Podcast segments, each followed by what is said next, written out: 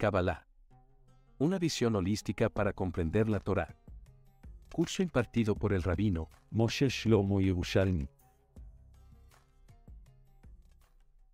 Resulta que esta semana estaba en la sinagoga antes de, antes de Minja y estaba temprano. Estaban como 40 minutos para que iniciara eh, el rezo de Minja. Me puse a revisar algunos libros que vi allá, como poco novedosos, y encontré un libro que habla del matrimonio. Y el libro se llama No te cases antes de saber por qué y para qué. Lo escribió un rabino de nombre David Toledano. Aparentemente es un rabino experto en el tema de lo que es el matrimonio. Y la experiencia de él y de su padre, donde escuchó a muchas parejas que llegaron porque tenían problemas, algunos gritándose, y todos salieron abrazados o con ánimo eh, muy alto. Y por supuesto, contentísimos de ser pareja. Y empecé a ojear el, el, libro y él trae una historia muy interesante acerca del doctor Erwin Pollack, un conocido físico y destacado disertante en una distinguida universidad de Boston. Fue invitado en una ocasión a disertar en una importante universidad japonesa en Tokio acerca del tema la fuerza de la atracción de la gravedad del globo terráqueo. Bueno, el doctor Pollack no dominaba el japonés y los estudiantes de la Universidad de Tokio no dominaban la lengua inglesa. Por tal razón, era obvio que se despertara una pregunta. ¿Qué va a hacer el destacado disertante para exponer su disertación ante un obstáculo que es la falta de comunicación. Rápidamente se encontró una solución. El doctor Kino, disertante de física en la Universidad japonesa, era adecuado para traducir la disertación ante los estudiantes. Se convino que cada cuarto de hora el disertante debería parar su conferencia y entonces el doctor Kino haría el trabajo de traducción para que la disertación fuera, por supuesto, inteligible a los estudiantes. El día convenido llegó el doctor Pollack a la distinguida sala de conferencia y se enorgulleció de exponer ante los estudiantes sus conocimientos científicos, eh, matemáticos, físicos relacionados con el tema, la fuerza de la atracción de la gravedad del globo terráqueo. Después de las breves palabras introductorias, el doctor Pollack bueno, se explayó en el tema que le iba a ocupar en ese momento. Y al llegar a los 15 minutos convenidos, se hizo, detuvo, para que su colega a través presentara, por supuesto, la traducción. Los 15 minutos fueron traducidos en menos de dos segundos. Exagerando, digamos, dos segundos. ¿Y qué ocurre allá? Ocurre que en el momento de traducir tal, el profesor japonés dice, con aquí. Y todo el mundo aplaudió. Doctor Pollack quedó atento y no logró comprender cómo su colega japonés consiguió traducir 15 minutos de profunda disertación en dos segundos e incluso extraer aplausos del público. No obstante, como hombre, hombre diplomático y huésped, Cortés decidió contenerse. Para su gran sorpresa, una y otra vez, el individuo repetía su intervención de manera bufotesca. Cada 15 minutos el doctor Quino se ponía de pie y traducía las palabras del disertante en dos segundos. Más de mani, mani. Después de la finalización de una hora, la experta disertación y 12 segundos claros de traducción al japonés, el profesor chino se puso de pie y un japonés lleno de confianza con una cruel sonrisa pronunció una nueva frase en su lengua.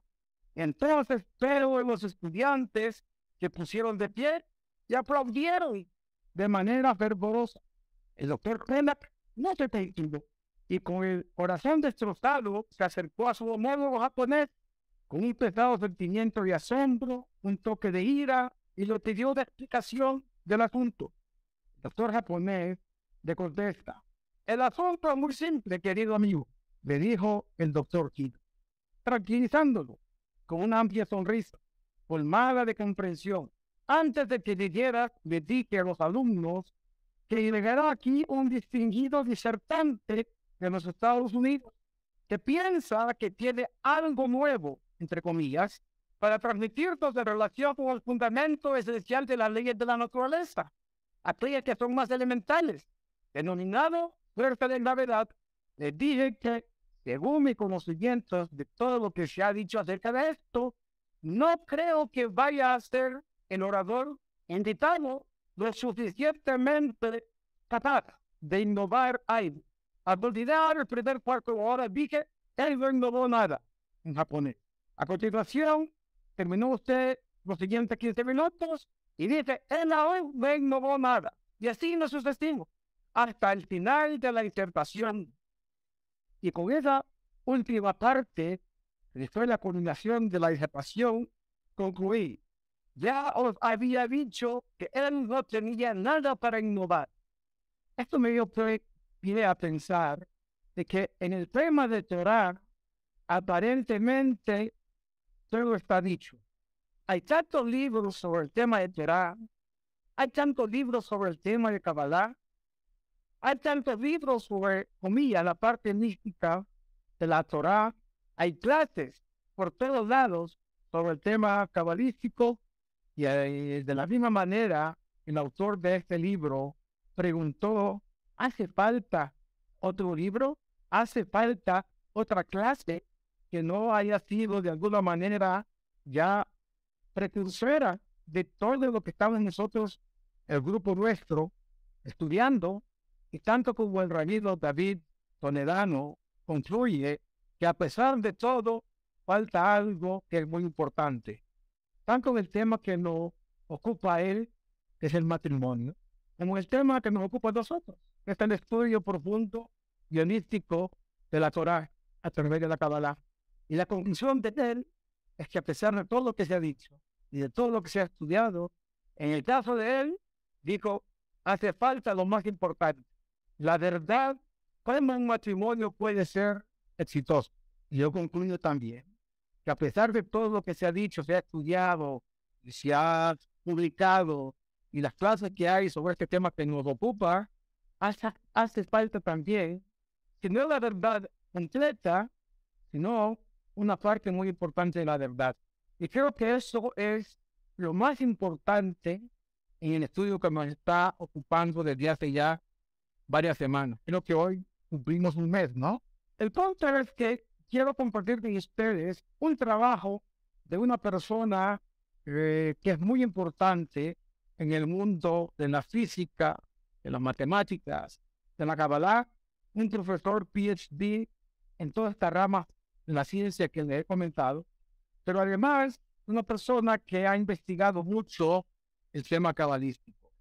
Y hoy quiero compartir la introducción de uno de sus libros, yo después se los voy a voy a hacer llegar la bibliografía para que si lo pueden conseguir, está en inglés, sería muy interesante que lo tuvieran porque ya hay muchísimas respuestas a las preguntas que ocupan al judío moderno. Este actor se llama el doctor Eduardo Schifrin.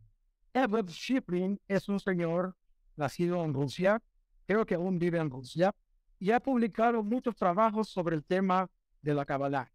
Y es la introducción a este mundo en explica que nuestra realidad, la realidad del mundo que vivimos, donde el bien y el mal, la felicidad y el sufrimiento, el dolor y el alivio, e incluso las leyes físicas, son el resultado directo del pecado de Adán Arizón, el primer hombre. Uno de los principios fundamentales de nuestra fe es que tenemos el deber de restaurar el mundo al estado anterior al pecado de Adán Arizón. ¿Cómo se vería este mundo? Y para responder a esta pregunta, debemos analizar el estado del mundo si Adán no hubiera pecado. y responder esas preguntas con muchas más preguntas. Entre ellas, desde el punto de vista del relato de la creación del hombre, pregunta, ¿por qué hay otros relatos de la creación de Adán en la Torah que aparentemente, en muchos sentidos, parecen contradecirse? Dos, ¿qué es el Dan Eden? El famoso paraíso y el jardín alrededor de ese paraíso. ¿Qué es el árbol de la vida y el árbol del conocimiento del bien y del mal? Ya estudiamos con detalle quién era la serpiente. La quinta pregunta, ¿cuál era el estado de Adán antes del pecado? De ese tema poquito se habla. Esta pregunta han preocupado a los mejores sabios y en las mentes más excelsas del pueblo judío durante milenios, literalmente. Hay muchos y comentarios, pero el panorama sigue siendo oscuro. Ya tenemos una respuesta completa sobre este tema. Y esto es lo que fascina a muchos estudiosos de la Torah. Entonces, explicaremos que en principio hay dos enfoques básicos para dar respuesta a estas preguntas. El literal y el figurativo o alegórico. En su comentario la Torah, don Isaac Abrabadel, vivió entre 1427 y 1508, escribe sobre los diferentes, los diferentes enfoques para el análisis de los dos relatos de la creación de Adam Aristón. Según nuestros sabios, Abarbanel, Rashid Nachmanides, ellos interpretan literalmente los dos relatos de la creación de Adán. Maimónides, sin embargo, los considera ahistóricos, es decir, no es un tema que tiene que ver con historia. Dos relatos de la creación que no tienen más que un significado alegórico. Abarbanel escribe lo siguiente. Maimónides compara la narración del presente capítulo con la que representa, por ejemplo, el sueño de la escalera de Jacob, que es un sueño, o lo relativo a Hayat Kadesh, aquellos seres angelicales que aparecen en el profeta Ezequiel. Obviamente, en realidad, dice Maimónides, no existía tal escalera o tales animales. Todo estaba en el marco de un sueño. La Torah señala a Maimónides, incluye relatos tácticos desprovistos de cualquier mensaje oculto, como por ejemplo el diluvio. Ya vimos, hago un paréntesis, cuál es el mensaje oculto dentro del tema del diluvio, ¿no? Que era la teibá del Noah y todo eso, pero para Maimónides no tiene mayor trascendencia esta situación. Entonces dice que para él estos relatos son desprovistos de cualquier mensaje oculto, como el diluvio, la destrucción de Sodom y Amorá, Sodom y Gomorra, así como los relatos desprovistos de contenido táctico, como los que describen la escalera de Jacob, y de manera similar, lo que tiene que ver con Hayota Kodesh de la profecía de Yehezkel. Si no entiendes de qué se trata de Yehezkel, después se lo explico. En el famoso carruaje que dio Yehezkel, ¿sí? la Merkabah, como el carruaje comía divino, porque Dios transporta su conexión con los mundos a través de todo ese enorme universo, los mundos espirituales y físicos que Dios ha creado. Hay, sin embargo, ciertas historias que transmiten un mensaje dual, tanto literal como figurativo, dice Maimonides. Entonces, preguntamos, ¿cómo debemos entender la Torah? ¿Literal o alegóricamente? Este es un tema de gran importancia, crucial diría yo. La precisión de la Kabbalah, cuanto al tema que tiene que ver con Kabbalah de la información, que es lo que nos ocupa en este momento, la posición de esta Kabbalah es la siguiente. Para poder analizar los eventos descritos en la Torah, debemos deshacernos de nuestros pensamientos 3D la forma en que globalmente nosotros entendemos o manejamos nuestra conexión con la realidad, ya sea material o espiritual. Entonces, él nos llama que es una suerte de pensamientos en 3D. Y por lo tanto, la creación es un único espacio de información, ante todo, completo, del cual nuestro mundo es solo una pequeña parte mundo material. Todos los eventos, sin excepción, descritos en la Torah tienen lugar en el espacio de información de la creación. Espacio de información de la creación es lo previo a la creación. La división entre físico y no físico, entre literal y figurativo en la creación es incorrecta. Todo el espacio de información es igualmente físico o igualmente literal. Muy parecido en la física cuántica, que la partícula puede comportarse también como onda. Depende del observador. En la Torah, es decir, 18.23, leemos, y Abraham se acercó a Dios. ¿En qué momento? En el momento que Dios iba a destruir a y Morá. Y dijo, Abraham, se puso a hacer Masau Matán, decir, negociar con Dios. ¿Destruirás a un justo con impío? Y preguntamos, ¿fue este un enfoque físico o no físico? La respuesta, según la cabana, es clara.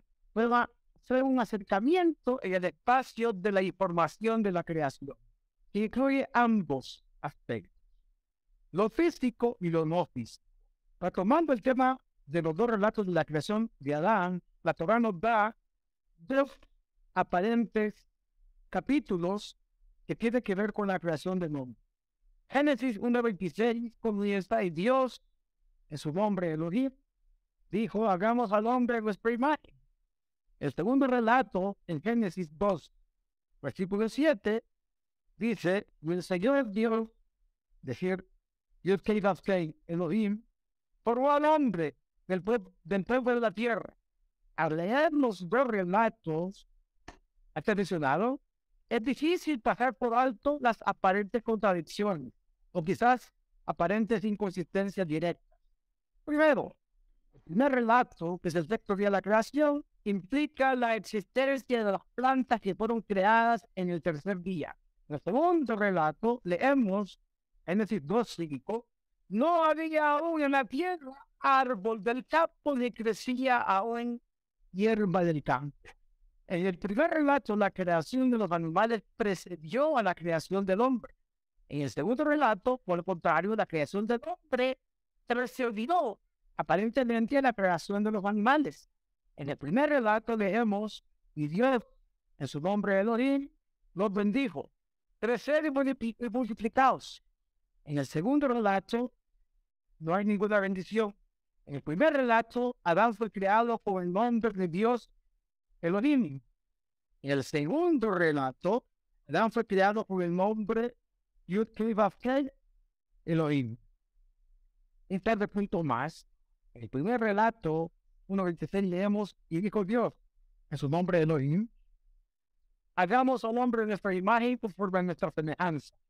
El segundo relato no se menciona la semejanza, pero leemos y la serpiente dijo a la mujer, ciertamente no morirás, porque Dios, Elohim, tal día que comáis de él, que os abrirán los ojos y seréis como Dios, es decir, Elohim, sabiendo el bien y el mal. Eso lo tratamos y explicamos exactamente quién le dijo a quién todo ese tema, quién fue la serpiente en realidad. Por último, en Génesis 2.18, Dios me dijo a Adán acerca de la tierra y tirará a crecer espinos y cardos y comerás la hierba del campo. Aquí, comer las hierbas es definitivamente, comillas, un castigo. En el relato de los textos de la creación, Dios dijo, después de la revisión que fue impartida, y Dios dijo, he aquí os he dado toda hierba que da semilla, está sobre la faz de toda la tierra, y todo árbol que tiene semilla que da fruto, será tuyo como alimento. Definitivamente no podía haber un castigo inmediatamente después de semejante bendición. Entonces, ¿cómo resolvemos esas aparentes contradicciones? Y para ello debemos comprender el origen, la estructura y el significado de la Torah. Acá es donde entra el tema que nos ocupa. Según la tradición cabalística, la Torah tiene un número infinito de niveles de comprensión. Parece bien, infinito el soft en el sentido de los niveles de comprensión, cada uno más profundo que el otro. A través de la descripción del debate entre los sabios talmúdicos, podemos entender, por ejemplo, lo que dijo Rabbi Beyer y su discusión con el Rabbi Yehuda sobre cómo se debe comunicar la Torah. una regla general en el Talmud, dijeron estos sabios, aunque se me fue por otro lado lo que había escrito acá. Decía, una regla general en el Talmud es que cada vez que el rabino Meir y el rabino Yehudá no están de acuerdo sobre cualquier tópico de la ley de la Torah, pedimos la opinión del rabino Yehudá. ¿Cuál es la razón? La razón fue que el rabino Meir insistió en mantener sus exposiciones sobre la Torah completamente dentro del contexto de la idea pura, de significaba que aquellos con una comprensión menor de la Torah que la suya no podían ni siquiera relacionarse completamente con lo que estaba diciendo. ¿Se dan cuenta? El Shlomo Yochai, que la Omer fue la inunidad de él, es decir, el día en que él falleció, se celebra como un tema de alegría. El Shlomo Yochai tema de la segunda generación dijo que la historia de la Torah es un cuerpo. Los mandamientos son las vestiduras y la Kabbalah, el significado secreto, es el alma de la Torah. Cuando estamos hablando de Kabbalah, estamos hablando de la parte más espiritual, más pura, como el alma nuestra, que incluye todo aquello que está relacionado con el culto. Para entender las palabras del sabio debemos referirnos a la estructura de la creación también. ¿Por qué la estructura de la creación? Aquí viene un punto que yo le había mencionado en un libro escrito por el Malvin, uno de los sabios más importantes que vivió en una región que es hoy parte de Rumania. Este sabio escribió una explicación sobre Parashat Rumá, donde habla la Torah de el Mishkan y cuál es la relación del Mishkan con el universo creado por Dios, todos los universos, y cuál es la relación de esos universos con el hombre. Voy a poner una daja para poder ver esta letra tan pequeñita, tan menuda que hay acá. Dice el Maldin, en su explicación, Ramsey Mishkan. Es decir, ¿a qué alude la construcción del Mishkan? Miren lo que dice él. Que va a verdad, se puede hablar en Mitahadim, que es Ehad. Es sabido para los sabios de la Kabbalah que todos los mundos creados por Dios, estamos hablando los físicos y los espirituales, que ellos se unifican que es como un ser humano, como una persona. Y toda la realidad que conocemos es llamada por los sabios de la Kabbalah y por el creador Adán Hadadel. En otras palabras, todo el universo, los mundos creados por Dios, se llaman antropocosmos. Es decir, un universo paralelo al hombre. Dice, ¿esto qué significa? Que Mosecot hebrea Adán, así que todos los miembros, órganos y partes del ser humano, del hombre, hablamos de ser humano, no de género, ¿sí? Hombre y mujer, no la misma cosa. אדם שכל אחד מהם הוא ממזג ותכונה מיוחדת, de la misma forma que cada parte del ser humano, del cuerpo, en sistema, de sus células, cerebro, tienen una conexión entre sí y ellos unifican el cuerpo del ser humano, y yo Echad, para transformarlo como un ser, como una persona, de cuidar que Shurim, que Satán, Satán, y todas las partes del cuerpo que lo conservan a él, sus órganos, sus células, etc., lo unifica de un cuerpo entero, de cada machine y cada una de esas partes conectan o complementan al resto del cuerpo del hombre, así hacer ever, o de tal suerte que a una persona le falta un miembro o le falta un órgano, se considera algo que es infantante en la composición de su cuerpo completo. El המציאות והעולמות הם מספר אשר ברא השם את אנוכים ומסודרים כאיש אחד, בביאה כוללת, וכולם קשורים זה בזה. De la misma suerte, todos los universos, incluyendo el, el universo físico, eh, estrellas, planetas, todo que está allá, lo que sigue después de eso, que en la meta realidad, que está más allá del universo físico, hasta llegar al mundo de lo absolutamente divino, pero eso está conectado intrínsecamente, no solamente con el hombre, sino con todos los detalles que conforman el cuerpo del ser humano. En otras palabras, los años de la Kabbalah, en este caso el Maldui, Brahma al hombre Olam Katan, un pequeño universo, y al mundo lo llama un hombre grande, Adam Hagadol. ¿Cómo se conecta lo físico de los universos, conocemos físicos, a los universos espirituales y cómo ese universo está conectado con el hombre a través de lo que hoy conocemos por el tema de la cibernética, plataformas o interfaces. Dios, para efectos de toda la creación, es el alma de toda la creación. ¿Por qué no se puede ver a Dios sino percibir, sobre todo por los sentidos espirituales, más que lo físico, aunque también por lo físico, menos la vista? Porque de la misma manera que no podemos percibir el alma, no hay manera como percibir el, el alma sino a través de sus acciones. Ya sabemos que un cuerpo sin alma es un cuerpo muerto. Y ya sabemos que ese alma, al final del cuento, está compuesto por 25 elementos, como la palabra que hayamos estudiado antes, que es una alusión a la presencia divina, la Shejina. Luego, el universo está permeado por Dios y como el hombre que es Olam Katan está permeado por Dios a través de ciertas interfaces. Esas interfaces, dicen nuestros sabios de la Kabbalah, son preceptos, 613 preceptos.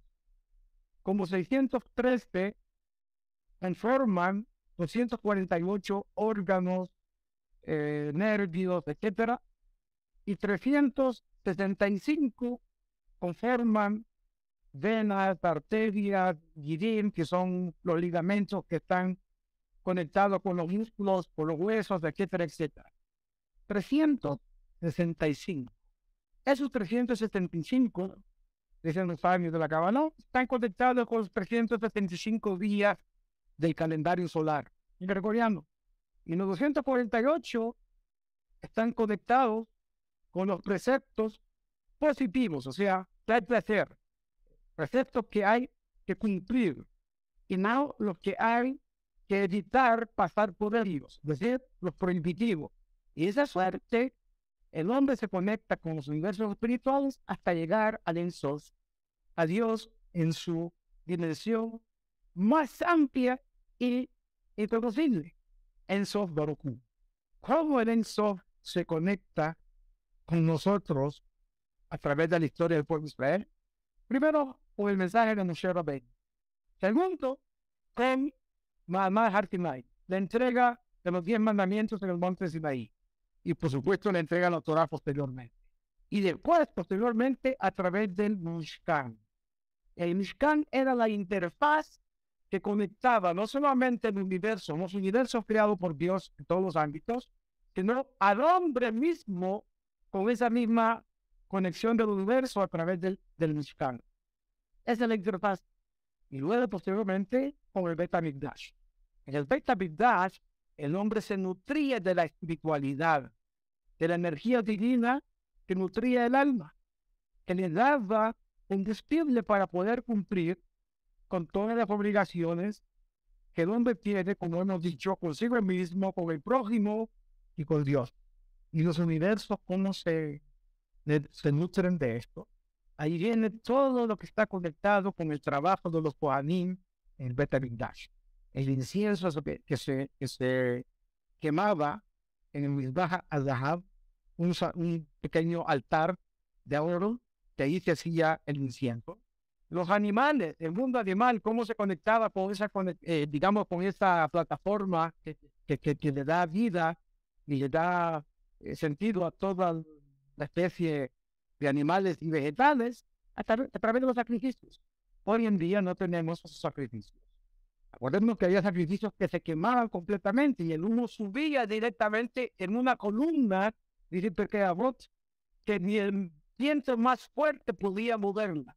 Que dice que había un, una autopista, llamémoslo, una, unas vías como utilizan en la aviación eh, comercial, que hay verdaderas autopistas por donde le dicen al piloto, para ir usted tiene que ir por este lado, para la venida tiene que venir del otro lado. Están conformados las vías especiales.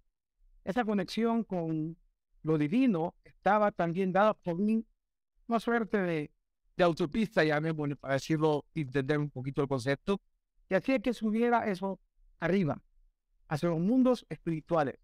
Curiosamente, Dios le llama en la Torah, parcial anterior y otras, Lehem Elohim, el pan de Dios. Los Kohanim presentaban comillas del pan de Dios.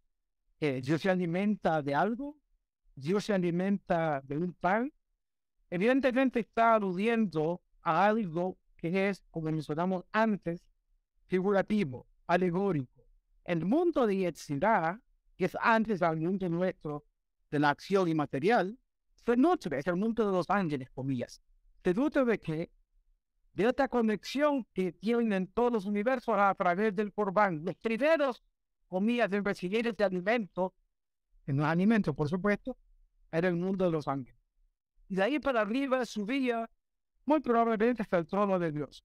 Entonces, el pueblo de Israel tenía la mitzvah de estar tres veces al año visitando el Betabikdash, visitando Jerusalén, todos los hombres mayores de 13 años hasta más o menos los 50 tenían obligación de ir allá, de cargar batería. Claro, iban también con su familia, con su esposa, todo el mundo se nutría de estar presente en Jerusalén, de esta energía, llamémosla divina, cósmica, que nos daba al judío la posibilidad de seguir eh, interactuando con lo divino y al mismo tiempo unificando todos los mundos. Este orden de ideas, hoy en día no tenemos lamentablemente el Betamigdash. ¿Qué sustituye el Betamigdash? Dicen nuestros sabios, dos elementos conectados a nuestra vida diaria sustituyen de alguna manera el Betamigdash. Primero, la mesa, la mesa donde nos alimentamos, que en hebreo se llama Shulchan. Y segundo, el Betamigdash, lo pueden decir al revés, en orden, no tiene mayor importancia. El Beta es un lugar donde 10 judíos mismos deben reunirse para que la presencia divina se manifieste y nos carguemos de esa energía a través de la tequila. Y en nuestra casa, en nuestra casa a través de la mesa. Los sabios llaman en el Talmud a nuestra mesa Mizbeach Katán. Así como el nombre es Olam Katán, un mundo pequeño, así la mesa donde nos alimentamos se llama, se llama Mizbeach Hatán. significa un pequeño altar y la sinagoga. Y que ofrecemos de sacrificio en nuestra pequeña eh, plataforma llamada Mizbeach Hatán. Los alimentos que Dios ha dicho que debemos de, comer, que nos da la posibilidad de cargarnos de energía positiva de energía que se llama Shah. Como les dije en otras clases, hay energías negativas, fuerzas oscuras de la creación, que no es que estén en contra de Dios, también ellas provienen de Dios, pero el río le perjudica.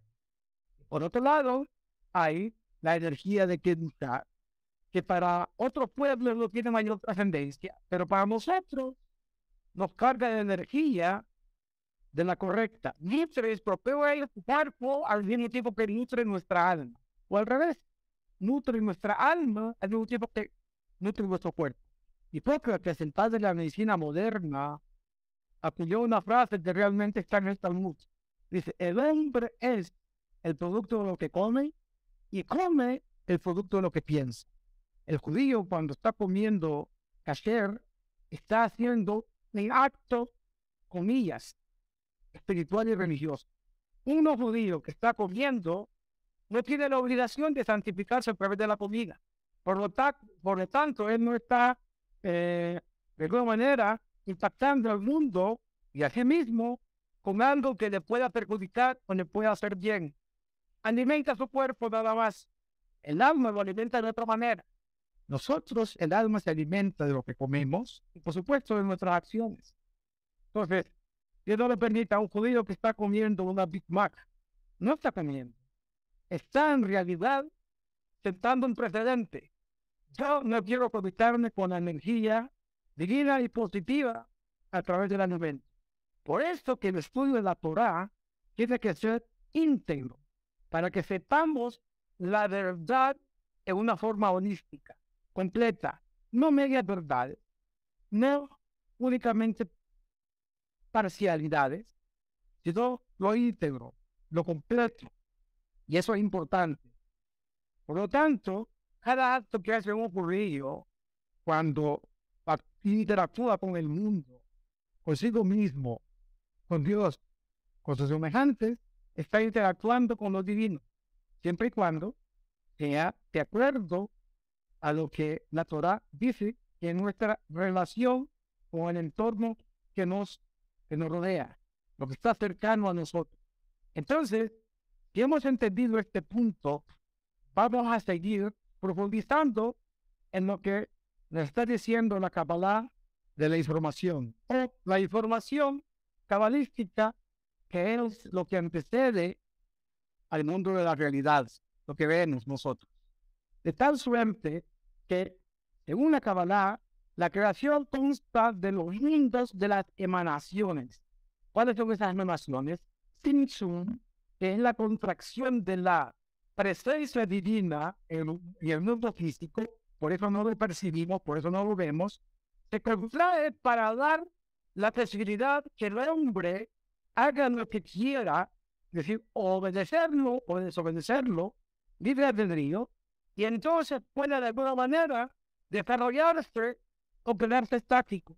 Y por lo tanto, vamos a ver que en ese mundo de las emanaciones, el universo se está nutriendo de lo siguiente. Fíjense bien qué conforma este mundo espiritual que, que llamamos emanaciones. Watzilut Tinsum, la contracción de la presencia divina, la su esencia. Adam Kadmon, el prototipo del hombre primigenio, no el que tiene carne y hueso, sino antes del pecado, que no era un hombre de carne y hueso, era un hombre de, un, de una estructura espiritual casi parecida a lo que es la luz que nosotros conocemos. Luego viene acudir. Acudir es un mundo donde se van gestando las ideas divinas a través de ciertos códigos. Después, viene lo que se llama Tehum.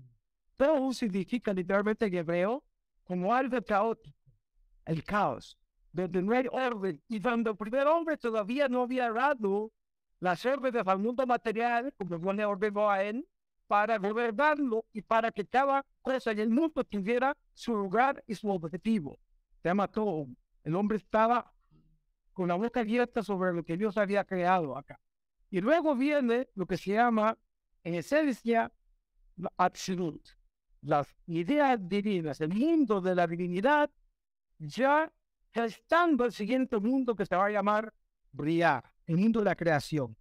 Entonces, estos son mundos ocultos nombres que el ser humano apenas puede atisbar a través de su intelecto.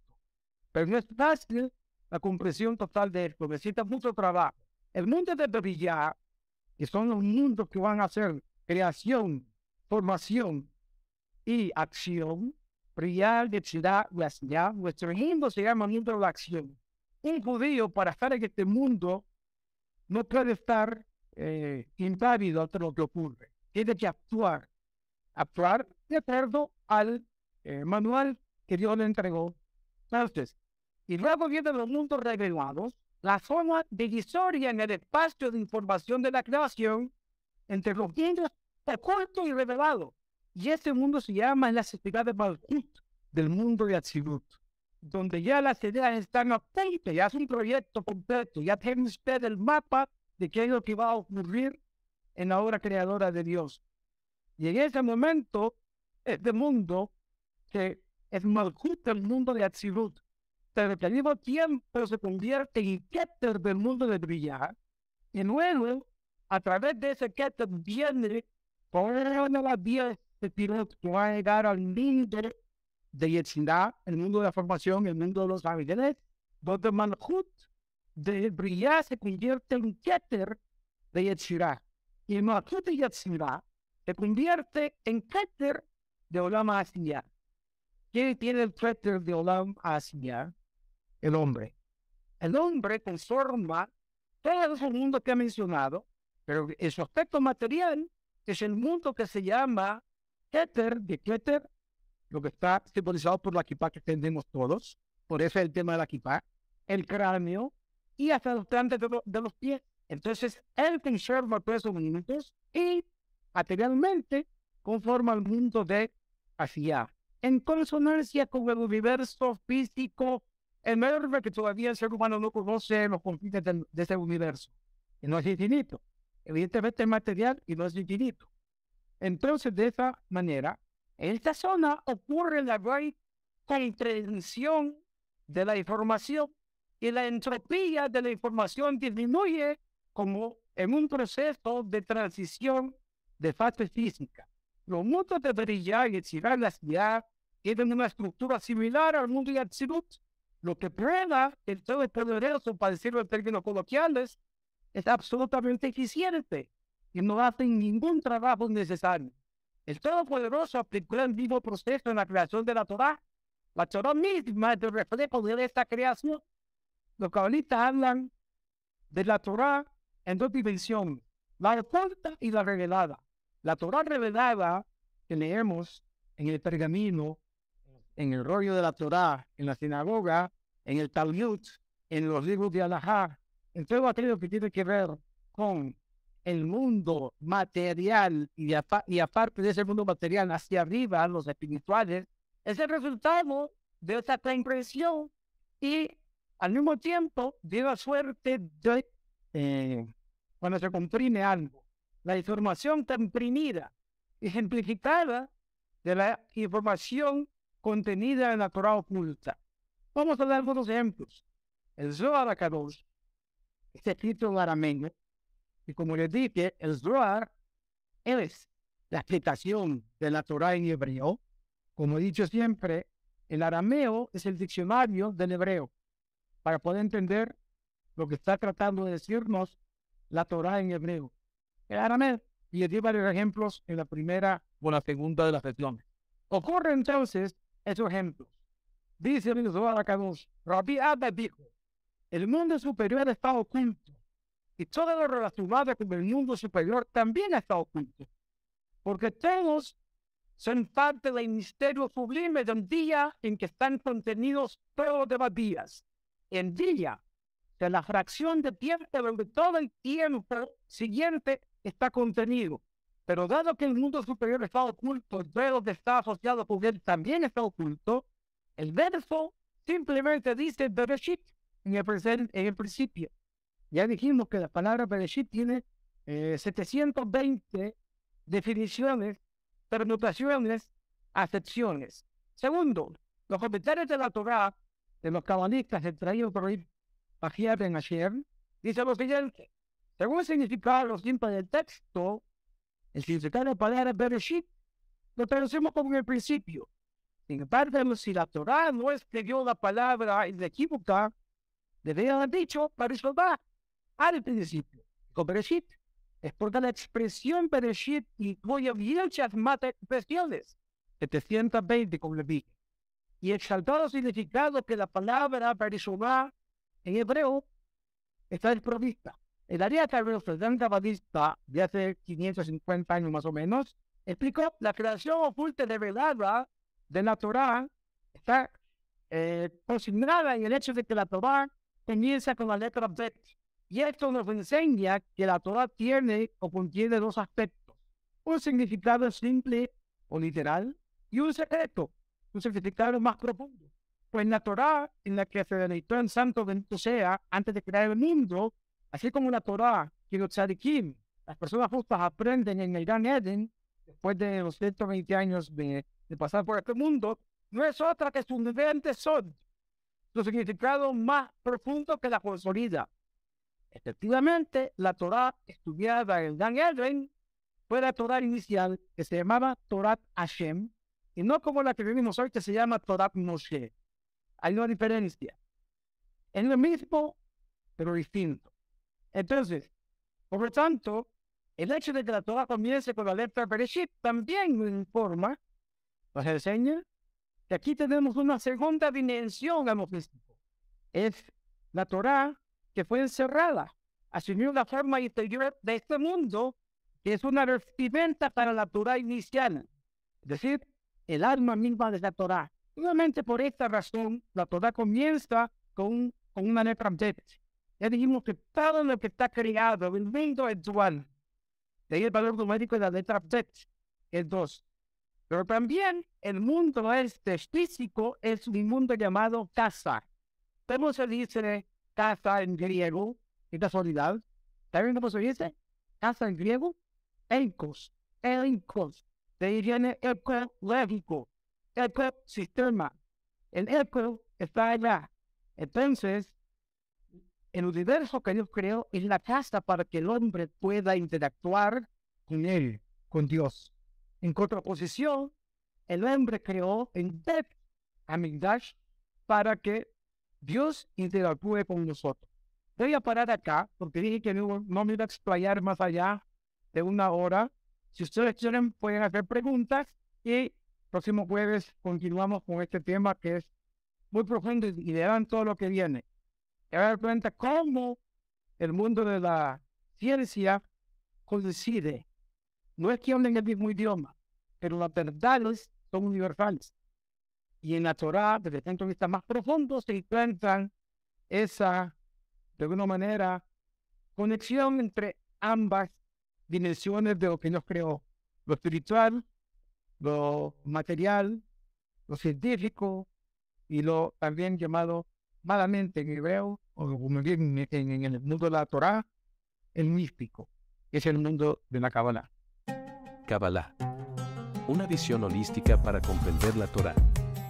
Curso impartido por el rabino Moshe Shlomo Yerushalmi.